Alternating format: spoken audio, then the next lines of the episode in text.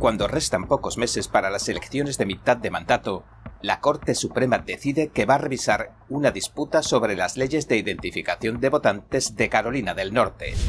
El expresidente Donald Trump advierte que Biden está llevando al país derecho a una guerra mundial. Asegura que nadie pensó que fuera posible que este país pudiera empeorar tanto tan rápidamente. El médico jefe de la Casa Blanca para la COVID hace un llamamiento a los padres de todo el país. Les pide que vacunen a sus hijos con menos de 5 años. Sin embargo, aún quedan muchas preguntas en el tintero. Las analizaremos en profundidad. Mientras el debate sobre el aborto se escala en Estados Unidos, una alta funcionaria de las Naciones Unidas critica a Estados Unidos, al tiempo que elogia a la China comunista. Bienvenidos a En Primera Plana, soy David Rojas. Recuerda que estamos en Telegram, que nos puedes ver en Epoch TV de Epoch Times y que si no tienes tiempo, mientras cocinas, conduces o haces la compra, puedes escuchar nuestros audios en varias plataformas de podcast. Y ahora, entremos en materia.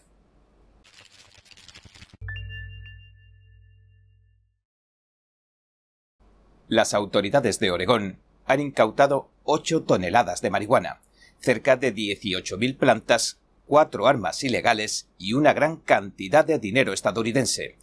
Los cárteles chinos gestionaban una red de cultivos ilegales. La redada tuvo lugar el 14 de junio. El sargento Kate Vanderkemp del equipo antidroga de Oregón le dijo al Epoch Times que la operación contaba con todas las características propias de los cárteles, armas, intimidación y lavado de dinero internacional. Las fuerzas del orden también descubrieron que los equipos tecnológicos provenían del gobierno chino. El sargento Van der Kamp dijo que incluso había datos con un sello fiscal del gobierno chino, y añadió Eso significa que en algún momento el equipo tuvo que pasar por el gobierno antes de que se exportara. Las armas incautadas también resultan significativas. ARs-15, con miras láser y equipos de grado militar que no se ven con facilidad, la marihuana que cultivaban en 20 lugares del centro de Oregón se enviaba presuntamente a Portland y desde ahí a todo el país, según informaron las autoridades. El dinero de las ganancias de las ventas de marihuana se blanqueaba a través de restaurantes chinos y de otros negocios de Oregón. Después se enviaba de vuelta a China disfrazado como transacciones comerciales internacionales. Los trabajadores eran chinos que entraban por México desde que comenzó el caos en la frontera. Les prometían trabajos en restaurantes de Estados Unidos, pero acababan trabajando como narcoesclavos, para pagar sus deudas en China y cubrir los costos de su inmigración ilegal. Estos cultivos en interiores que no son inusuales en Oregón y dirigen principalmente chinos o rusos, desvían o roban cantidades significativas de agua de las casas y granjas cercanas, de hecho, esta investigación, que ha culminado en detención, comenzó por las quejas de la comunidad. Denunciaron la pérdida de agua, las luces encendidas todo el día y personas que no dejaban de ir y venir. Tras cientos de horas de vigilancia física y electrónica, a las autoridades identificaron a más de 24 miembros de la organización, 20 propiedades, cuentas bancarias y restaurantes de comida china en el noroeste del Pacífico y en Asia. El sargento Vanderkamp le dijo al Epoch Times que ve posible que la compleja red delictiva tratara de ocultar el dinero a ambos gobiernos, y añadió que, no obstante, las fuerzas del orden no saben si el gobierno chino estaba al tanto de las operaciones del cártel. Cuando restan pocos meses para las elecciones de mitad de mandato, la Corte Suprema decide revisar una disputa sobre las leyes de identificación de votantes en Carolina del Norte.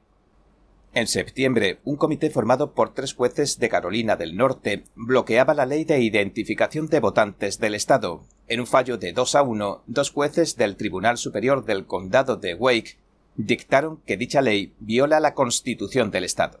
Sin embargo, la regulación sencillamente requiere que las personas que vayan a votar muestren un documento con fotografía, bien sea la licencia de conducir, una identificación militar o de cualquier otro tipo. De hecho, identificarse antes de votar es una práctica habitual en cualquier rincón civilizado del planeta. Pero en Carolina del Norte, los dos jueces argumentaron que la medida discrimina, en cierta manera, a los votantes afroamericanos. El tercero de los jueces, Nathaniel Puffy, disintió y alegó que en realidad no presentó ni una sola evidencia de la citada discriminación, y que tan solo se habló de especulaciones y conjeturas. Ahora los congresistas republicanos toman cartas en el asunto. Afirman ante el alto tribunal que el fiscal general demócrata del Estado, John Stein, no ha estado aplicando adecuadamente la ley. Señalan que no se ha tomado en consideración que varios grupos hayan denunciado que la decisión de los jueces viola la Constitución y la ley del derecho al voto. Posteriormente, la Corte Suprema anunciaba que escuchará el caso y decidirá si los congresistas republicanos de Carolina del Norte pueden intervenir para defender la ley de identificación de votantes del Estado. A principios de este mes, el Tribunal Supremo fallaba 6 a 3 a favor de que se incluyeran en el recuento los votos por correo sin fecha en una elección local que se impugnó en Pensilvania. Los tres jueces conservadores, Samuel Elito, Clarence Thomas y Neil Gorsuch, que disintieron, alegaron que el fallo podría tener implicaciones más amplias en las reñidas y cruciales elecciones de mitad de mandato de noviembre. El juez Elito rebatió los argumentos de los otros seis jueces, señalando lo siguiente. Cuando un voto por correo no se cuenta porque no se ha rellenado correctamente, no se le está negando al votante el derecho a votar. Lo que significa es que el voto de ese individuo no se cuenta porque no siguió las reglas para emitir un voto. El expresidente Donald Trump advirtió en Newsmax que Biden está llevando al país derecho a una guerra mundial. Aseguró que nadie pensó que fuera posible que este país pudiera empeorar tanto tan rápidamente. Dijo, tenemos que hacer que nuestro país vuelva a ser grande. Nuestro país se ha ido al infierno, ha empeorado muy rápido. Nadie pensó que fuera posible que pudiera empeorar tan rápido. De hecho, numerosas crisis azotan el país desde que tomara el timón la administración Biden. Trump añadía lo siguiente. Nuestro país nunca ha estado así, y corremos un grave peligro con lo que está pasando en Ucrania y con Rusia. Podríamos terminar en una guerra mundial, por la forma en la que lo están manejando. Es una locura lo que están haciendo, es una locura. Trump advirtió que Irán está a punto de convertirse en una potencia con armas nucleares, que China está emergiendo como la superpotencia mundial y que Rusia está en guerra con Ucrania, en un momento en el que Estados Unidos ha perdido el respeto de las demás naciones. El expresidente llamó a desconfiar de la China comunista si se quiere que Estados Unidos vuelva a ser grande, y aseguró que Estados Unidos nunca había vivido una situación como la actual. Dijo lo siguiente. Nuestro país va muy mal va mal, creo, en todos los aspectos, no creo que haya estado nunca tan bajo, y corremos un gran peligro de guerra mundial. El cuadragésimo quinto presidente afirmó que esta amenaza acecha justo en el peor momento, cuando el país ya ha entrado en una recesión. Indicó que la agenda verde de la actual administración, que ha conducido a Estados Unidos a alejarse de los combustibles fósiles, provocó los altos precios del combustible y la descontrolada inflación, y agregó lo siguiente. Lo más importante es que está justo debajo de nuestros pies. Tenemos oro líquido justo bajo nuestros pies, y lo estábamos extrayendo como nunca antes, y ahora estamos rogando a otros países que nos lo den. También recordó que cuando estaba en la Casa Blanca, el precio de la gasolina rondaba los dos dólares o menos, pero que hoy en día ha subido a cinco, seis, siete o incluso ocho dólares el galón en algunas zonas. Creo que informarse de verdad es más que solo conocer los hechos, es investigar, es buscar la verdad para ser libre. ¿Quieres saber más? ¿Quieres llegar a la fuente? Venga con nosotros al Descubierto, un programa donde no solo compartimos las noticias, sino que también vemos los hechos desde diferentes ángulos y de manera imparcial. Suscríbase gratuitamente a nuestro canal al Descubierto y usted podrá tomar una decisión informada. Lo esperamos.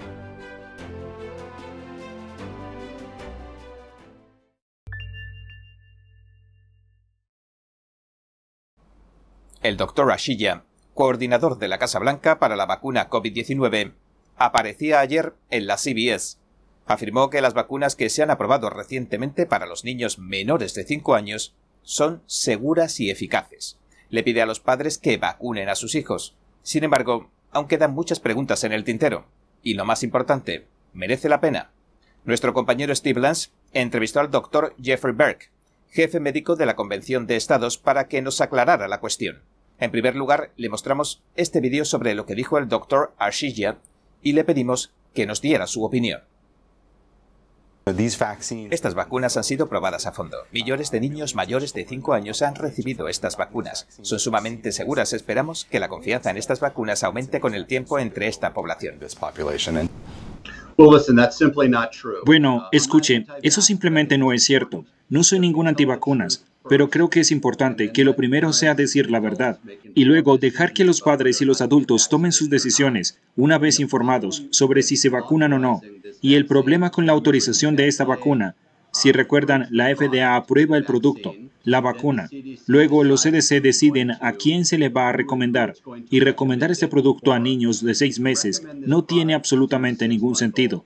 Así que para empezar, no hay ninguna emergencia de la COVID, especialmente en lo que se refiere a los más jóvenes. Simplemente no existe.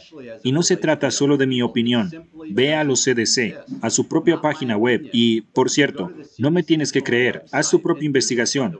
Teclea CDC COVID Dead by Age, muerte por edades, y lo verás. Yo lo hice esta mañana. Murieron algo más de mil menores de 18 años en un periodo de dos años. Así que bueno, cada muerte, por supuesto, es una tragedia, pero la realidad es que cada una de esas muertes se produjo en un niño que tenía importantes comorbilidades subyacentes. Los niños sanos sencillamente no mueren de esta enfermedad. Los niños sanos sencillamente no mueren de esta enfermedad. Los niños sanos sencillamente no mueren de esta enfermedad. Así que no tiene sentido autorizar esta vacuna bajo la autorización de uso de emergencia para niños menores de 18 años y mucho menos de 6 meses. Le pedimos a nuestro invitado, al Dr. Berg, que nos hablara más de estas vacunas que a todos los efectos siguen siendo experimentales. Bueno, es experimental por definición. Un producto que se está empleando bajo la autorización de uso de emergencia es, por definición, de investigación. Por eso, no tiene ningún sentido. La autorización de emergencia protege a estas empresas de vacunas para que no tengan que rendir cuentas a nadie. Así que si te lesionas o si tu hijo se lesiona por una de estas vacunas, no dispones de ningún recurso. El otro problema es que estos estudios sobre vacunas se hicieron antes de la aparición del Omicron y sus variantes, así que ni siquiera sabemos si funciona contra el Omicron y sus variantes. Por eso simplemente no tiene ningún sentido. Estamos escuchando y observando incluso a nivel personal que mucha gente a edades relativamente jóvenes están muriendo de dolencias cardíacas que nunca se le habían detectado. Te asombra escucharlo porque le pasa a personas de tu círculo inmediato. Le preguntamos, ¿A qué se cree que podría deberse todo esto? ¿Y de qué forma cree que se podría descubrir? Bueno, por supuesto, hay una forma de saberlo y eso es lo que deberían hacer los CDC. Quizás recuerden que hace unos años hubo un brote de sarampión en Disneylandia. Los CDC y los Institutos Nacionales de la Salud enviaron equipos de investigadores. Deberían estar haciendo lo mismo con estos adultos. Estamos familiarizados con el SIDS, el síndrome de muerte súbita del lactante. Pero ahora hay uno nuevo, el SADS, o síndrome de muerte súbita del adulto. Nunca lo habíamos visto, así que debería llevarse a cabo una investigación completa y exhaustiva. Es ridículo lo que está pasando aquí, y sabes, la parte que más me entristece es que la FDA y los CDC ya encuentran problemas para que el pueblo estadounidense confíe en ellos, y recomiendan que un niño de seis meses se vacune de la COVID-19 cuando no está en riesgo, sin que haya habido estudios de la seguridad a largo plazo de estos productos. Eso va a erosionar la poca confianza que se deposita en estas organizaciones, y eso no es nada bueno. Mientras el debate sobre el aborto se intensifica en Estados Unidos, una alta funcionaria de las Naciones Unidas critica a los Estados Unidos, al tiempo que elogia a la China comunista. La jefa de Derechos Humanos de las Naciones Unidas, Michelle Bachelet, anunciaba recientemente que no buscará un segundo mandato. Lo hizo después de su controvertido viaje a China. Bachelet provocó reacciones negativas tras restar importancia a las graves y masivas violaciones de derechos humanos en China, pero, sin embargo, criticar a los Estados Unidos porque posiblemente se anule el caso Roe contra Wade, que despenalizó el aborto a nivel nacional. Nuestro compañero Steve Lenz entrevistó a Rebecca Owes, del Centro para la Familia y los Derechos Humanos, y le preguntamos qué opinaba sobre todo esto. Bueno, la persona en cuestión es la alta comisionada de las Naciones Unidas para los Derechos Humanos, Michelle Bachelet, que antes fue presidenta de Chile y estaba dando un discurso al Consejo de Derechos Humanos, ya sabes, como una especie de informe sobre los derechos humanos mundiales. Y en ese discurso elogió a algunos países de América Latina, como Argentina, Colombia y México, por haber liberalizado sus leyes sobre el aborto recientemente. Al mismo tiempo apuntó a los Estados Unidos con, por supuesto, la decisión que tiene que tomar el Tribunal Supremo. Expresó su esperanza de que los Estados Unidos no prohibieran el aborto.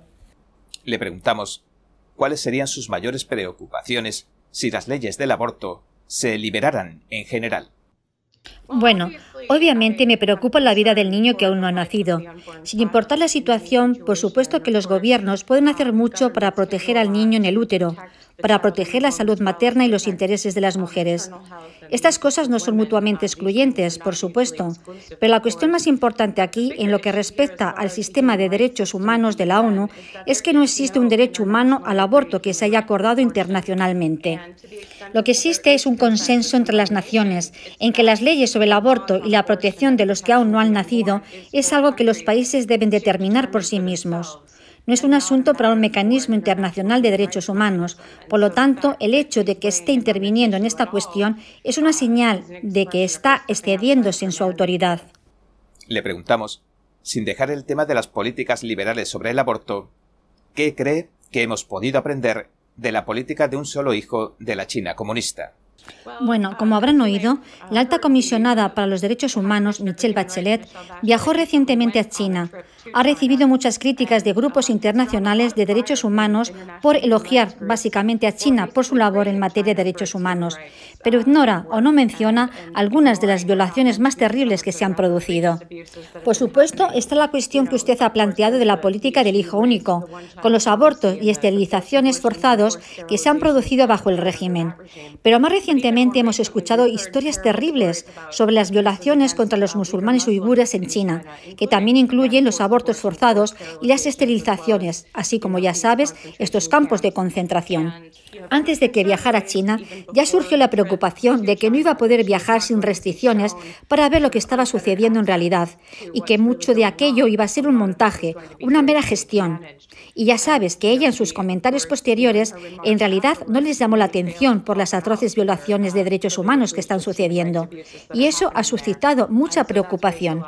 De hecho, ella, en medio de todas estas críticas, ha anunciado que no va a presentarse a otro mandato como alta comisionada para los derechos humanos. Afirma que esto no está relacionado con las reacciones por China, pero por supuesto el momento es, es muy evidente.